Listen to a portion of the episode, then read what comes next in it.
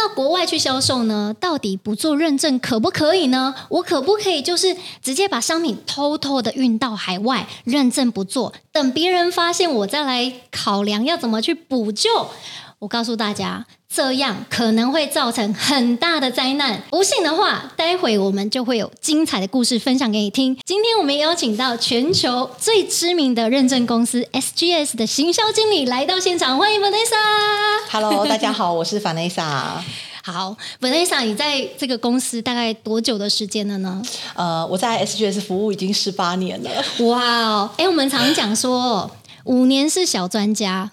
十年呢是老师傅了，十五年以上已经成精了，所以我是妖精啊，已经成了认证精了。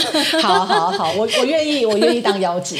因为我们刚刚讲说，这个认证这件事情啊，真的是严重到可以非常严重。你手上没有遇过什么很严重的事件？是你觉得，哎，你当时哈？要是赶快认证一下，也不用这么麻烦。有没有类似这样的事件可以分享给大家？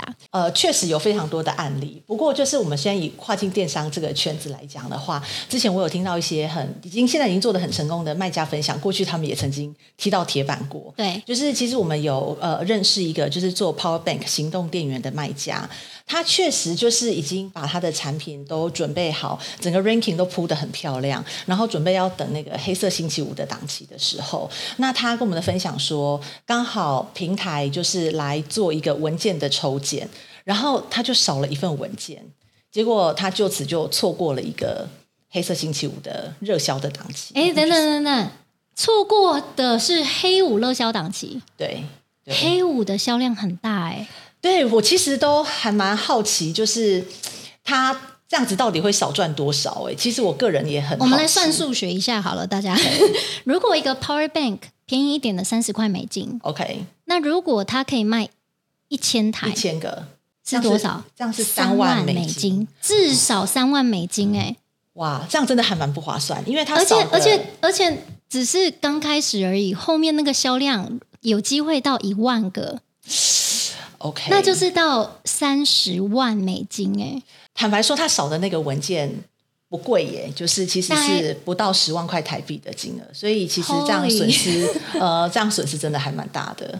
哇哦！而且我觉得重点是那个时机点。对，因为其实我觉得有些平台它可能就是随机的去抽，我我不确定他们怎么掌握那个时间点，但是呃，比如说像又有一些平台最近可能在抽。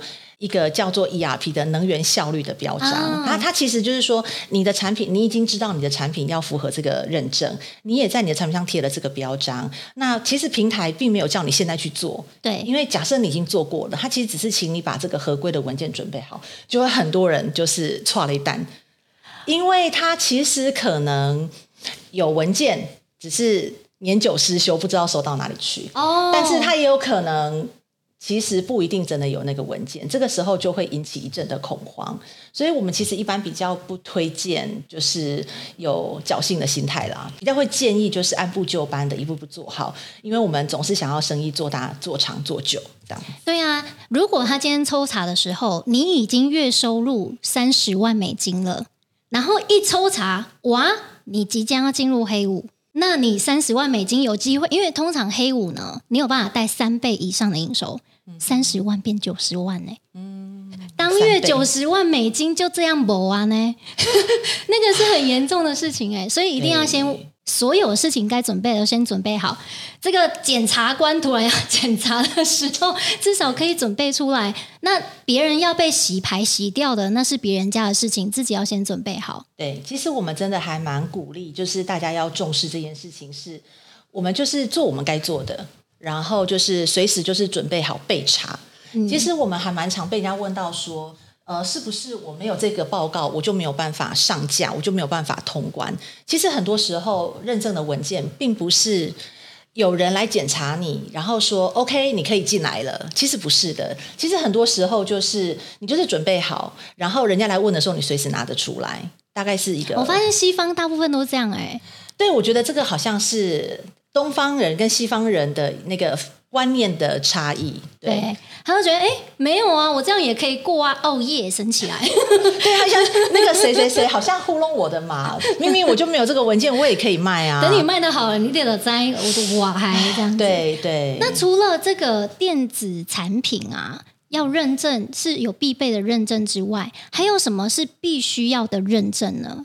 一般来讲，如果我们用台湾人习惯的角度来看，就是哪些东西是你没有这个认证，你真的不能通关，或是真的不能上架的，那可能就是电子产品是第一大类，对，然后再来可能是玩具、婴童产品，就是玩具跟小孩的用品，然后可能还有一类是医疗用品、医疗器材，然后可能有一些人身防护，其实都是比较。算是跟生命安全有关的，对对对对，就是比较高风险的、嗯、这一类的话，可能就是从台湾人的角度来说，就是你没有这些文件，你真的会上不去。因为我们现在台湾呢，有很多人想要自己创业，就是有很多是工厂二代或者贸易商二代，想要自己来创业。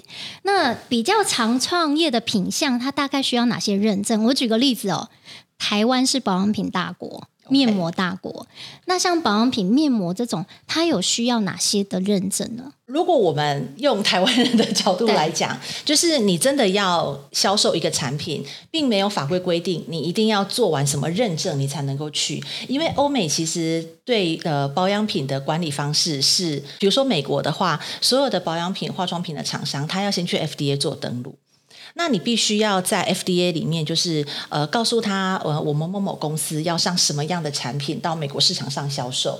那你必须要就是完整揭露你的产品的一些成分啊，有没有什么样的呃危害物质啊，或是过敏。那其实如果说我们每个制造商都可以非常百分之百的完美的掌握我的产品的每一个细节，那你可以完整的登录就结束。对对，只是经常。没有办法真的做到这么完美的控管的时候，可以使用 SGS 的服务来帮助你 check，就是这个产品的一些比较高风险的项目，帮助你在登录的时候做完整的登录。所以严格讲起来，好像没有非做不可的认证。嗯，可是其实你会还蛮需要一个你可以信任的第三方来帮助你。的确，因为有些产品呢，就是它可能在标语上面、成分上面写的奇奇怪怪的。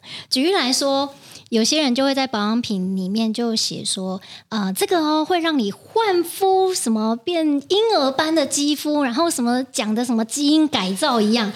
哇，这个一去美国，我跟你讲，这个一定会被告。对，对，有时候真的太夸大的时候，那。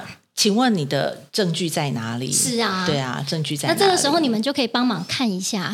对，其实像欧洲就比较有明确的管理的法案。然后欧洲的话，现在去那个美妆跟保养品啊，欧洲会要求你要做一个产品的评估档案，其实有点类似产品的履历，哦、就是我我用什么样的成分去生产我的产品，然后我的产品可能有哪些，就是我有哪些成分，有哪些安全性的顾虑，就是一个产品履历的概念。那那你欧洲就要求制造商要准备这个档案，这个档案其实又是刚刚我们讲的备查啊，对。但是就是你一旦被人家抽检的时候，你不能够拿不出这个档案。同理，就是其实也可以找一个你可以信任第三方，例如 SGS 来帮你做整个完整的风险评估，嗯，帮助你去准备这个档案。对啊，因为自己一定就像自己写履历一样，有时候自己写的真的很差，然后就是重点都没有写到，然后该讲的都没有讲到。这个时候你们就可以重新去帮他审视他整个产品履历，然后该写的有写到。对，还有就是验证你所使用的成分是不是确实是安全的，嗯，有没有可能有一些成分踩到一些边？哦，对，这个就这个很容易踩到边哦。对，这个就是要提醒大家要注意的。另外一个。台湾也很常生产，尤其在彰化纺织。OK，纺织有什么需要的认证吗？这不就是布料衣服吗？对，我可以说我一件衣服，我并没有看到衣服打 CE mark，我就可以买它，对，对不对？但是呢，就是其实纺织品，因为毕竟都是贴身，它也是紧紧的贴在身体上，所以蛮多国家对于内衣、睡衣或者是儿童穿的衣服，其实它是会有有害物质的限制，哦、不能含荧光剂啦，不能含甲醛啦。嗯然后不能含有就是一些有毒的染料，因为衣服都会有染色嘛，对，所以那个染料有的其实是有害的，就不能够用到不应该使用的物质，这样。哦，我没有想到说原来连布料颜料都要这么深度的审核。对，其实在，在呃。国际的大品牌来讲，其实他们都对他们的供应商有蛮严格的要求。嗯，那这个我觉得还蛮容易在跨境电商被忽略，是因为跨境电商我们都是做自己的品牌，所以、嗯、呃，我们台湾如果厂商都习惯做代工，其实还蛮习惯是，哎，我的客户会告诉我要做什么。可是当我们今天要做跨境电商，我们就成为品牌主了。其实我们得要做自己的要求。台湾很常出食品，尤其像凤梨酥啊、什么绿豆糕啊这种产品，到海外去，它需要什么样认证？因为吃进去的嘛，应该是更严重。对，对，食品的法规真的非常复杂，可能有呃像茶叶这样的算是原型的食物，也有已经做成糕点的加工的产品。所以其实呃各国的法规真的复杂到有点难。理出一个头绪，嗯、但是原则上就是，呃，每个国家都会要求厂商应该要自己去知道自己的产品是不是有正确的去揭露它的营养成分。对，哦、所以我们的包装上面是不是会有营养标识？对，对，那个是绝对每一个国家都一定要求的。然后还有一块就是说，这个产品是不是含有过敏原？嗯，这个一定要正确的揭露。所以会把一些大家常见的过敏原去标示出来。通常会有哪些呢？哎，这很有趣，过敏源这个话题，就是每一个国家，因为可能民族跟人种不同，所以其实它会对不同的成分过敏。嗯，比如说，刚好跟大家更新一下，就是我们的食品专家透露，欧洲即将要把台湾日常生活很常见的一个食材列为过敏源，就是什么样的食材？芝麻。芝麻，对芝麻不是很健康吗？对，我也觉得还蛮意外的，就是哎，芝麻竟然对于欧洲可能有些人种它是过敏的，所以它即将要被列为。正式的过敏源就是，如果你含有，你要揭露。我们常常看到的过敏源，可能像牛奶啊、鸡蛋啊、花生，对，这个大家都不太意外。对，对，可是芝麻即将列入欧洲的过敏源。然后还有就是，日本人不是很爱吃荞麦面吗？他们超爱。蕎麦面是不是只有日本才有？对，就是他们的冷面。好，荞麦是日本的过敏源之一。那他们还出 成为名就是如果如果有含有荞麦，是应该要揭露出来的。哇哦！对，然后台湾人很爱吃的夏季水果芒果，其实有人会对芒果过敏，好奇特哦。对，所以其实过敏源又是一个很有趣的议题。这样，但是其实每个国家的那个政府的管理方式，我们以美国来讲好了，就是还蛮多人想要去美国的话，会知道说美国呃就是要在 FDA 做注册登录。对，嗯，那 FDA 在注册登录什么食品的时候，其实你要还蛮详细的去揭露一些产品的资讯。然后我们其实有碰过一个糕点的客人，他可能在填那个资料的时候，他漏勾了鸡蛋。他没有勾到说他的产品是含有鸡蛋，就漏掉了一项。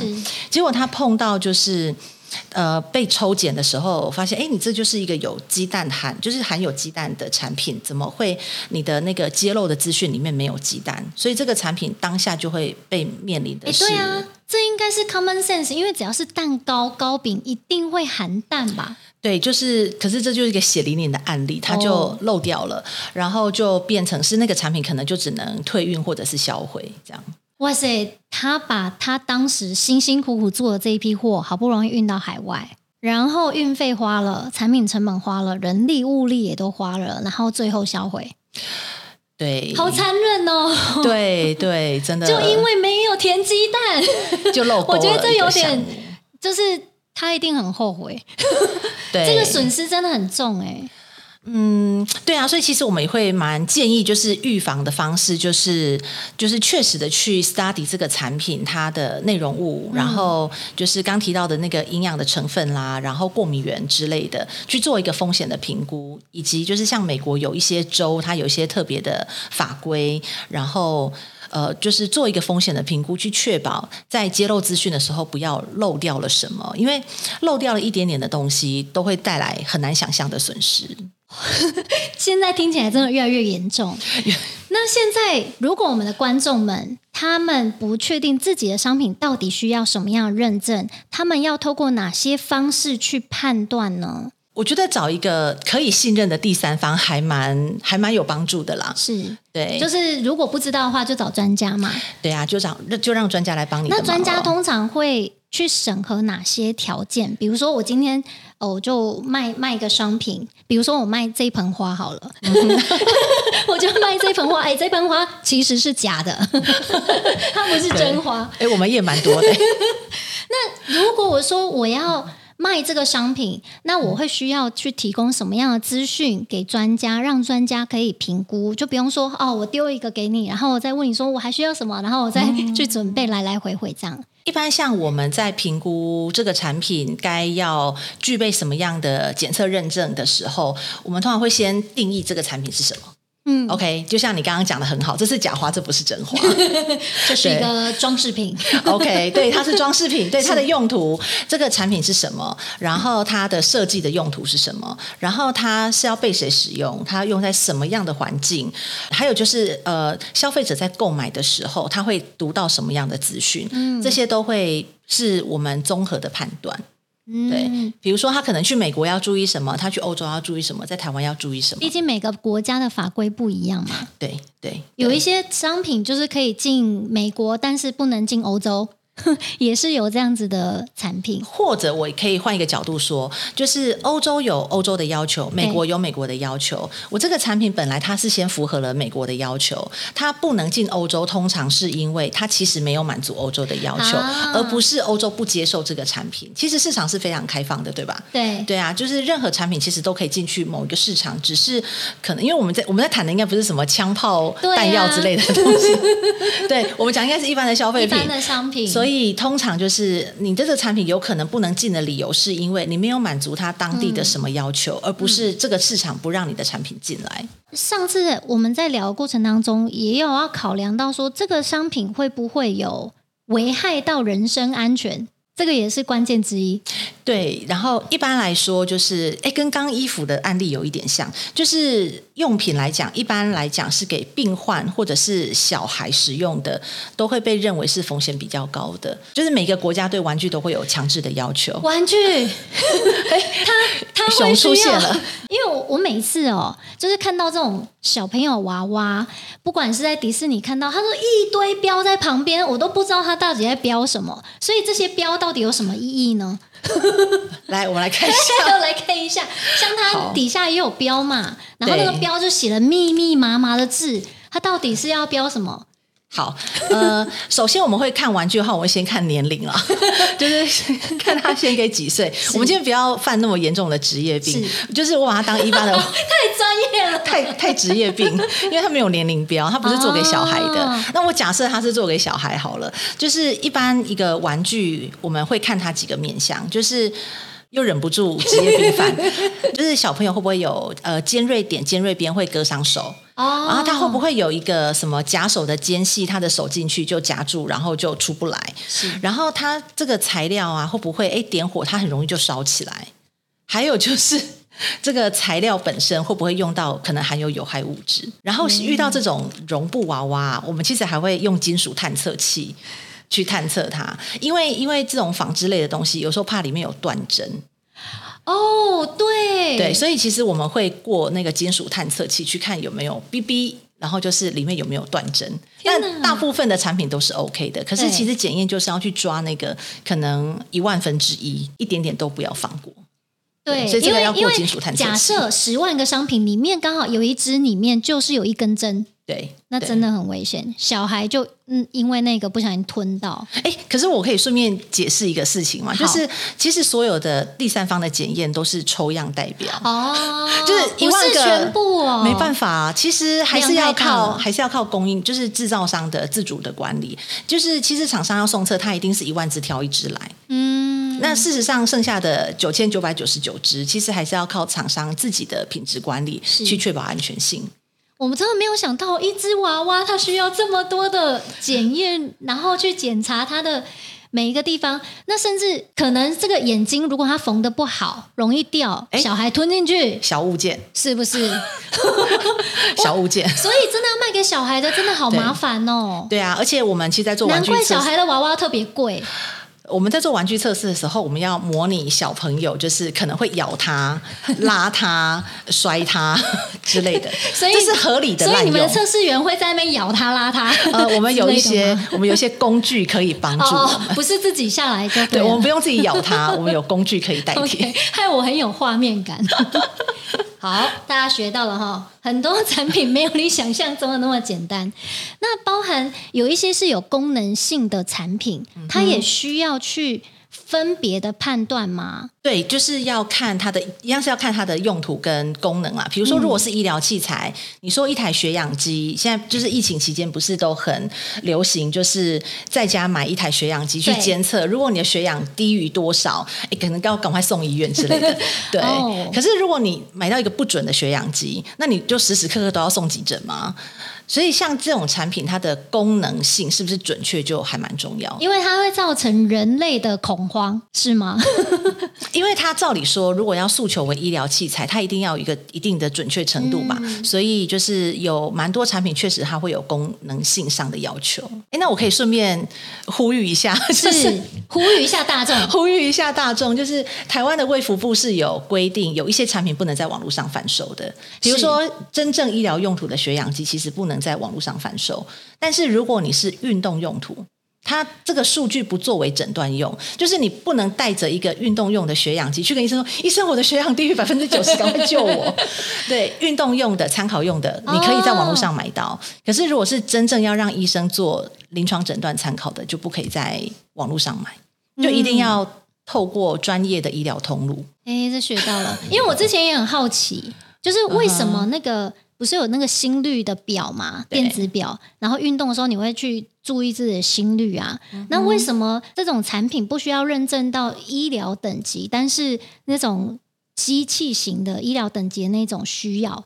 我们现在才理解，嗯、就是有不同等级的分别。其实卫福部原本不想要开，但是就是有蛮多的厂商争取，所以其实有特别开是，如果是运动用，不具有医疗临床意义的。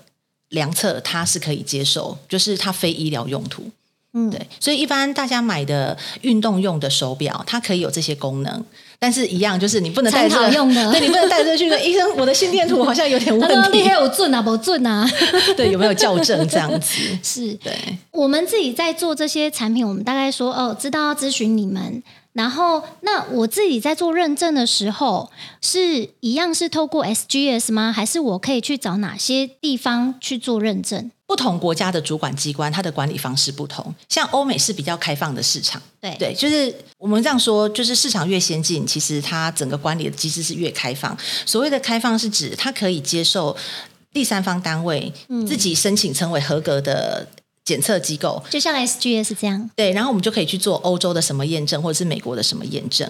可是呢，蛮多国家某一些产品，它还是要求你一定要送到当地的主管机关，才能够去做检验。比如说，嗯，哎，我个人非常。就是熟悉的脚踏车好了，oh. 电动脚踏车在欧洲跟美国都是，你只要找一个合格的第三方做了以后，带着这个报告，你就可以通关，你就可以上架销售。可是如果电动脚踏车要卖台湾，你一定要经过台湾的车安中心跟交通部核可。如果你要去日本，也一定要日本当地的车辆检查机构。你要去新加坡，也一定要被新加坡当地的机构核可。而且一定要送到当地去检验合格才可以。嗯，台湾跟日本是。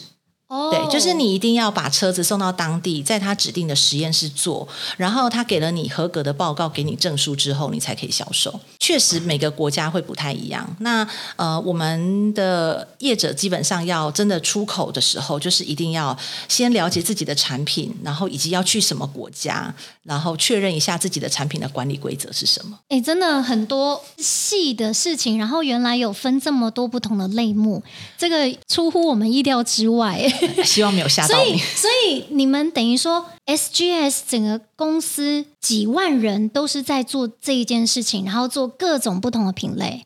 公司大概有多少人？SGS 是瑞士商公司，已经成立一百四十五年的时间，全球有九万六九万六千名员工，有大概两千多个办公室。那台湾这边其实我们就有三千五百名的专家，所以虽然今天是我来受访，可是我背后有 三千三千四百九十九个人，对，有三千四百九十九个人撑着我这样子。对，哇哦，难怪，因为我想说。搞这么多类目，然后每一种检查的那么的细，到底要多少的人数才可以做？的确需要很多人，真的需要还蛮庞大的专家群才有办法做到。嗯。接着就要问所有观众最关心的，就是如果我们要去做认证，要关注的重要几件事情：费用啊、时间啊，大概要多久？然后流程到底是什么样子的？会不会需要花很多钱呢？嗯，这真的是一个很严肃的问题，严肃的问题。对对，费用来讲，或者是时间来讲，其实它的 range 范围真的很大哎。嗯，比如说，呃，如果是一盒蜡笔好了，可能我做一个蜡笔，里面有没有含重金属铅？可能只要六百块。可是，如果今天是我们刚刚讲的血氧机，然后现在因为联网的医材要做治安，它可能要花个几十万，所以这个 range 有点大。哦，range 大到就是，如果说就是卖家就是厂商有兴趣的话，其实我们还蛮欢迎，就是大家可以带着就是产品的介绍，什么产品、什么功能，就是行路啦，或是说明书之类的，甚至可以把产品本人带来更好。啊，我就是要卖这个熊熊，对，但是听你一讲，我还是不要卖给小孩好了，我卖给大人。哎，不一定啊，他如果能够通过玩具的标准，他还是可以卖给小孩的呀。是，而且可以卖贵一点。通常真的卖小孩比卖大人的还要贵，因为它要咬。对，你让我想到，好像百货公司里面的婴幼儿产品柜上的娃娃总是比较超级贵。对，这样随便一只娃娃一千五，优惠价。嗯，对。那另外一个考量点就是，我觉得还是要去看这个产品未来的商机到底有多大，因为很多厂商。或者是老板们会想说：“虾米，我做这个认证要花八万块。”哎，你想想，如果你这个东西卖得好的话，八万块真的是小钱。如果你今天不小心被抓包，你后面失去的营收，就像我们刚刚讲的那个产品一样。对对，千万不要走过这种路啊！甚至像那个糕饼一样，因为少写了蛋。对，这个真的是，我觉得还是要找专业的。对，所以我可能我会觉得安规它是一个。从零到无限大的一个概念，嗯、就是其实做了一个含铅量的测试，SGS 怎么可以跟你保证营收呢？嗯、可是如果你没有这份报告，什么营收都蒙谈。对对 对。那在时间上呢？哦，时间上呢？哎，再讲讲回刚刚的蜡笔好了。哎，好好好，蜡笔含铅的测试只要五天就可以做出来了，很快耶。可是我们最近很流行讲 ESG 的议题，我们蛮多就是材料在做生物可分解，就是我真的要把材料埋到土里里面，然后去观察它能不能被土里的微生物分解，作为一个环保的材料，那个一做就要半年。哦，因为你要等它分解，确定说，哎，它就是在六十一天的时候分解。通常要一百五十天后 才会分解，但是它确实就是一个时间会拉很长，所以我们不同的检测项目，它的时间范围也真的都还蛮长的。哦，对，所以不要急啦。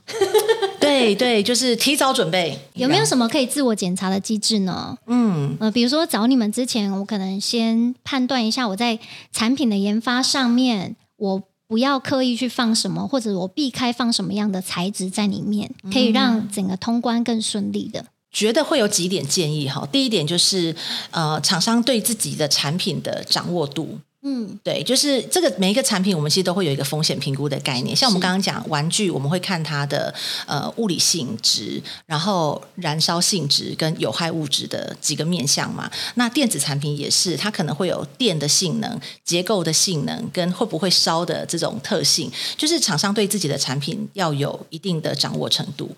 然后再来的话，第二个建议的话，会是供应链的管理。对，就是其实。嗯，你说如果说我们都用好的材料去生产产品，其实我们何需要太担心我的产品没有办法通过安全的标准呢？那当然会有突踩的时候，但是供应链的管理是我们绝对的建议。对，然后第三点的话，我会建议就是说，其实也可以看看同类型的产品，就是可能诶，其他的品牌他们在。揭露自己的产品的时候，可能有哪些特性，可以去看一下人家怎么做的。然后一般来讲的话，我们会说，其实每一个产品在销售的时候，不是只有销售那个产品本身。像呃，我们职业病比较重，拿到拿到那个娃娃，第一点我就想看它的标示啊，就是我们每一个产品在销售的时候，这个产品本身、产品上面的标示、它的说明书，还有它外盒的资讯，其实都是消费者体验的一部分。全部都是进入审查的环节当中吗？对，一定要看说明书。哦、我们测试都要看说明书的，不然有些人乱写，就是说你可以把这个娃娃放到你的嘴巴里面，然后睡觉。但这种乱乱写的，可能就会造成那个窒息。它它可能会造成就是太高的风险。嗯、哦，对，所以可能产品本身做得很好，是可是因为说明书里面可能做了一些不适合的宣告，而导致。就是可能在做安规检验的时候也会出一点问题，就是我们会我们会把人身安全 放在里面的考量，就对了。对对对，我想这些都是还蛮好可以去 review 先 review 产品的几个面向。如果我们今天商品也已经认证完了，那如果我今天要去改产品的规格，嗯，举例来说，我要改它的外观，或者是里面做一些第二代的变动，那这个我的认证是不是要重新做呢？一般来讲，没有到重新做的这种程度，嗯、可是至少会有两个事情要做。第一个就是说，厂商的内部控管。因为内部的对于整个材料的设计变更一定要做管理。第二个是说，确实在检测认证上面，它一定多少会有一些影响。嗯，比如说电子产品，如果你的材料有变更，而它本来应该是防火材料，那它可能就必须去找它的检测单位去证明新换的材料一样有达到相同的防火等级。嗯、那有一些产品的话是，比如说玩具上面，刚刚一直在讲什么含铅量、含铅量。对，对，如果你换了一个颜色。或者是产品本身就有很多种颜色的时候，其实不同的颜色可能会含有不同的重金属。所以我把熊熊的衣服红色变白色，或者是变成其他的颜色黑色，对，它的布料里面的成分重金属可能不一样。对，有可能，因为你可能染料里面你要添加的一些色料，哦，它可能会不太一样。因为在整个制造的工艺里面，可能某一些金属它可以让某些颜色特别的漂亮。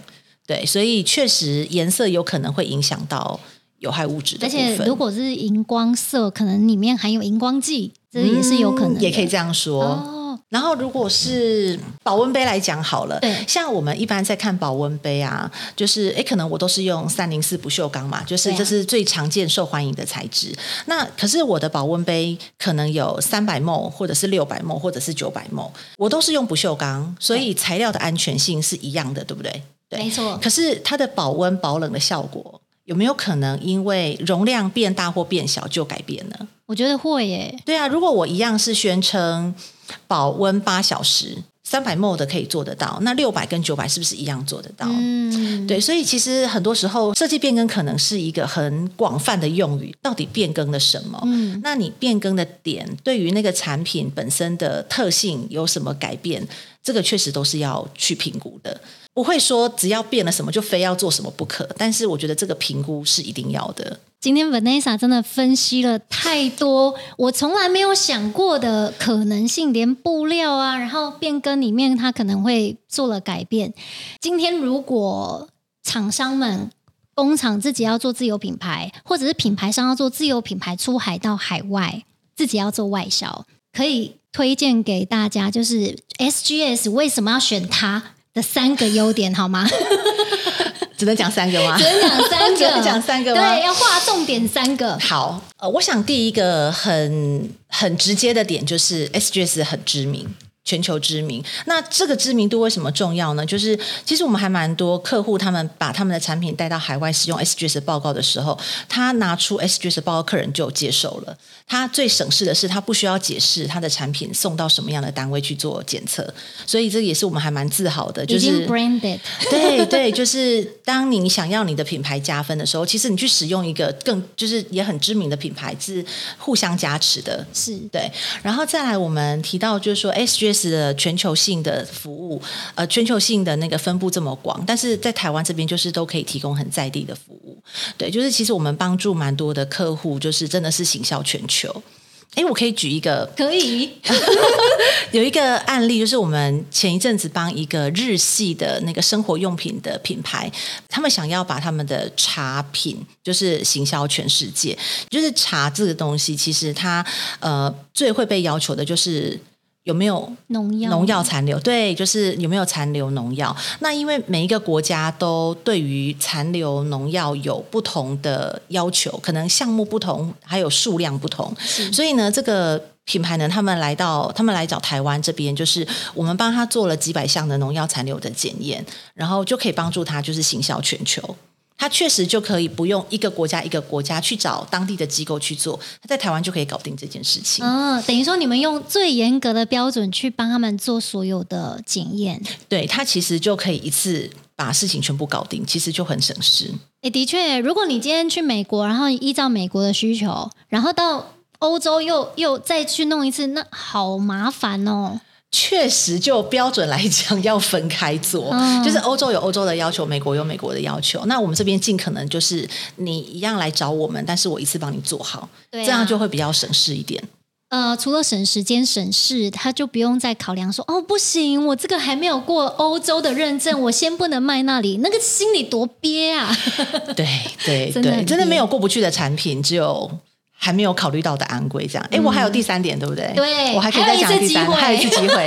好，呃，我觉得我们这边真的就是经验跟专业非常值得信赖，因为刚刚讲了嘛，我后面有三千四百九十九个人的专业团队在支撑。那目前来讲，SGS 在台湾，就光在台湾，其实我们已经有超过五十个办公室和实验室，就是。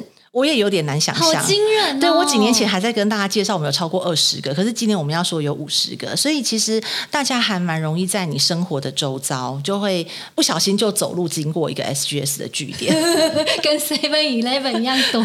对，就哎不小心就经过了。对，然后所以其实我们这么庞大的专就是专家团队所拥有的专业跟经验，我觉得真的还蛮宝贵的。嗯，这么方便的话，其实真的可以随时的。那你今天已经确定要出海了，嗯哼，那你就拿着你的商品，拿着你的一些资料，就直接嘣嘣嘣到 到柜台去，就说：“哎，我想要认证，或者是打电话哦咨询，这样就 OK 了。”对，都不用担心找不到人，因为有三千多人可以找，这个是蛮惊人的大团队耶。大家可以去哪里联系呢？大家其实还蛮容易找到 SGS 的啊，反正 Google 就可以直接找到了吗？对，其实真的还蛮容易找到的。但是如果说是在跨境电商的圈子里头的话，蛮、嗯、多时候就是会先到我这边来，所以呃，也可以直接跟我联络。太好了，那我们就放上 Vanessa 的联系方式等等。Okay、对啊，欢迎欢迎。好，今天真的非常谢谢 Vanessa 告诉我们过去有人踏过的雷，因为我觉得这些雷。不是说我们要笑他，而是说我们要作为警惕。已经有前人踏过这样子的路，而且他有这些损失，其实是给我们这些后人一个很好的教学。那当然不要再让自己再踏过这种错误。好，那如果今天呢，所有的观众们喜欢我们的影片的话，记得按赞、like、订阅、加分享。然后谢谢我们的 Vanessa，我们 Vanessa 的联系方式在这边。如果你有认真的需求的话，可以找 Vanessa 来聊聊哦。我们的影片分享到这边，我们下次见啦，See you，谢谢，拜拜。